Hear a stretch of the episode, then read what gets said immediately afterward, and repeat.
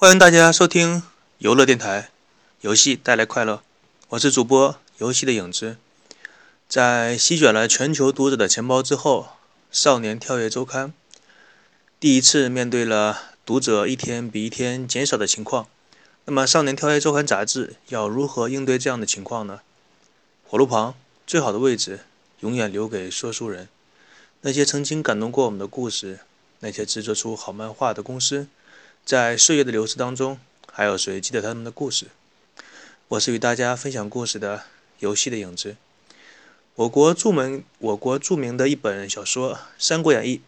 在开头和结尾分别写了一个同样的句子，就是“天下之大事，分久必合，合久必分”。读起来浅显易懂，却又不失大气磅礴。那么，在商业帝国当中，同样是适用于这个道理，就是当你的企业发展到一个巅峰的时候，那么接下来就是无法阻挡的没落。我们回顾一下《少年跳跃周刊》杂志，从创立的初期到现在为止，基本上可以说是一路高歌。那么，不可能说是天底下所有的好事都是某一家公司的，这个是不符合自然规律。如果一直是你的公司走运的话，那么其他公司注定就完全没有机会。在动漫当中也同样存在于这个道理。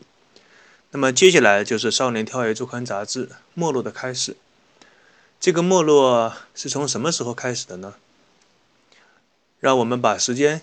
调回到一九九五年，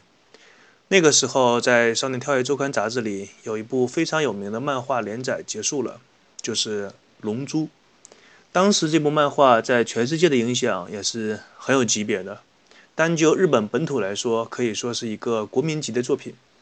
在《少年跳跃周刊》杂志的购买人群当中，有相当一部分读者是为了看《龙珠》这部漫画才购买这个杂志的。那么，对于这一部分读者来说，既然《龙珠》已经完结，也就意味着在之后都不会再来买这本杂志了。随着《龙珠》完结之后，《少年跳跃周刊》杂志的销量急剧下降。那么，周刊杂志的编辑部门那些的编辑，终于意识到了这个问题的严重性，于是赶紧将重量级的漫画家拉来救场。这其中包括四泽五一，他画的哥斯哥普拉的龟友公园，打算重新捡起这个烂摊子，当然以失败告终。编辑部门的编辑一看 A 计划作战失败，赶紧执行 B 计划，于是将鸟山明。拉来重新画了《龙珠》的外传系列，也就是我们熟悉的《龙珠》的 GT 系列，以及阿拉蕾的续作的动画，看看可不可以把那些读者们重新拉回到杂志的受众群的范围。当然，B 计划作战也失败了。就是从这一事件开始，《少年跳跃周刊》杂志的销量逐年下降。当然，《龙珠》在日本的大卖特卖的时候，当年呢？有这样一个评论家以半开玩笑的口吻说：“如果哪一天《龙珠》这部漫画完结了，那么势必会导致日本经济的崩溃。”没想到昔日的一句笑谈，居然成了《少年跳跃周刊》杂志现实中的噩梦。但是无论怎么来说，像《少年跳跃周刊》杂志，它积累了这么多年的资金和人脉，不可能说在短短的几年就从这个世界上消失掉。瘦死的骆驼也要比马大，停也会停一会儿。也就是说，在《少年跳跃周刊》里边的《龙珠》完结的这一年开始，富坚义博画了一个比较受读者欢迎的作品，叫做《Level E》。这款作品在当时也是或多或少的提高了一点《少年跳跃周刊》读者的人数。但是，大厦将倾，独木难支。一栋房子要倒掉，你靠一根木头是难以支撑的。整个颓废的趋势已经形成，没落呢，只是时间的问题。但任何事情都不会让人完全的绝望，即使是当初有人打开了潘多拉的魔盒，将无数的灾难、疾病降落在人间，在魔盒的最深处底部，又给人类留下了希望。正当《少年跳跃周刊》杂志。为这样每况愈下的业绩开始挠头的时候，这个时候网络时代悄然来临。那是一九九六年的年底，《少年跳跃周刊》杂志成立了自己的官方网站。在这里，不仅让人称赞一下，就是《少年跳跃周刊》杂志的嗅觉还是很敏锐的。在那个网络在全世界都不是很普及的年代，《少年跳跃周刊》居然觉察到了网络对自己杂志的重要性，这一点确实挺了不起的。在这个时候，要知道，即使是像任天堂、索尼这样的日本游戏大厂，都还没有意识到网络对自己公司的重要性，而《少年跳跃周刊》杂志却做到了这一点。单就这一点来说，的确挺难得的。就像当年互联网刚刚开放的时候，我记得国内只要花上五十到一百五十块，你就可以随便注册任何名字的网络域名。如果那个时候哪个人有这样的前瞻性的思想去注册很多方便易记的网站名称的话，那么在几年之后倒手卖出去几百万，轻轻松松的入账。正是《少年跳跃周刊》杂志这一做法，使他的业绩有了一个触底式的反弹效果。时间从一九九八年到二零零三年。在这五年期间，《少年跳跃周刊》杂志凭借着自己的网站对年轻人的吸引，包括将自己的杂志增加了很接地气的增刊，连载了一些篇幅较短、新人漫画家的作品，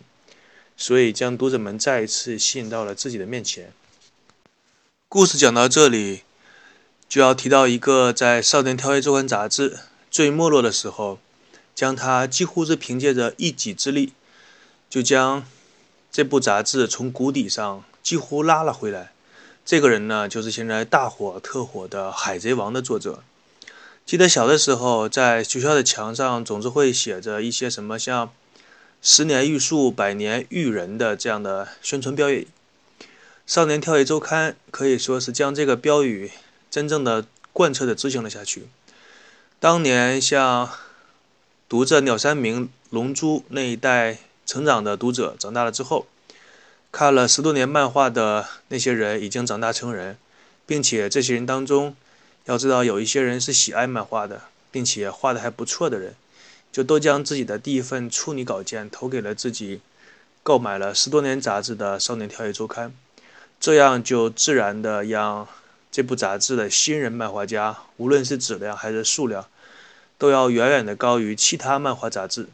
在这其中呢，像尾田荣一郎、岸本齐史这样优秀的漫画家，自然成为了新一代《少年跳跃周刊》杂志的顶梁柱。记得当年《华盛顿邮报》的记者去采访那些科技行业的巨头，问他们要如何保持着引领科技界的潮流。那个巨头的回答是这么说的：“他说，对于我们这个行业来说，不创新就是死亡。”而这个时候的《少年跳跃周刊》显然也意识到了这样的一个问题：杂志需要创新，需要尝试一些新鲜的东西。他们做出最成功的一个案例，就是引进了一些女性作家，并且开始在杂志上连载以女性角色为主角的作品。这其中最受欢迎的是《草莓百分百》，一部很轻松幽默，以日常的琐事作为漫画的主要故事内容，获得了很多女性读者群体的喜爱。随着网络化的普及，以及《少年跳跃周刊》对于优秀新人漫画家的重用，终于在漫长的衰退期之后，将自己的读者群体重新给稳定了下来，收入也逐渐有抬高的趋势，可以说是又活了过来。在日本有一个古老的传统，就是杂志行业几乎是每年有一个习惯性的峰会，他们聚集在一起，无论是大的杂志巨头，还是新兴的杂志媒体。编辑们都会在一起喝喝酒、谈谈心。《少年跳跃周刊》杂志显然也是代表了日本动漫界的一个老大地位。在他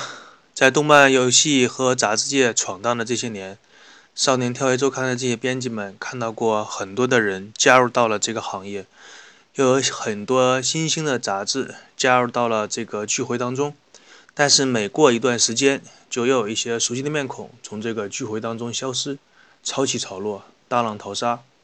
总是有新人来，也总是有老人去。这其中，比如说有一个叫做《少年》杂志，他当初抓住了一波机会，瞬间吸引了很多的读者，但是很快又从杂志行业当中退出。像《周日少年》，坚持自己的风格，不做任何的改变，直到自己销声匿迹。而《少年跳跃周刊》杂志经过这几年的衰退，居然靠着自己穷则思变，变则通，通则灵，硬是坚持了下来。那么看一下时至今日的《少年跳跃周刊》杂志，基本上就是靠着《海贼王》《火影》这两部漫画作为支撑。但是这两部漫画完结之后，又有哪部漫画可以替代他们的位置呢？这一点也是《少年跳跃周刊》杂志所有的编辑他们所担心的地方。就像当年《龙珠》完结之后，带来了《少年跳跃周刊》杂志很长时间的没落。所以在这两大系列漫画连载的同时，这个杂志的编辑们也在积极的开发吸引人新作品，但是都没有达到他们所期待的那种效果。于是他们就命令这两个作者把自己的作品无限的连载下去。一些热心的读者可能已经发现，无论是《海贼王》还是《火影》，现在的内容可以说已经是乏善可陈。按照一部漫画作品来说，他们应该早已步入老年，也到了让他们该退休休息一下的时候了。但是可悲的是，他们现在退休之后，没有人来代替他们的位置，直接说来接替他们的班。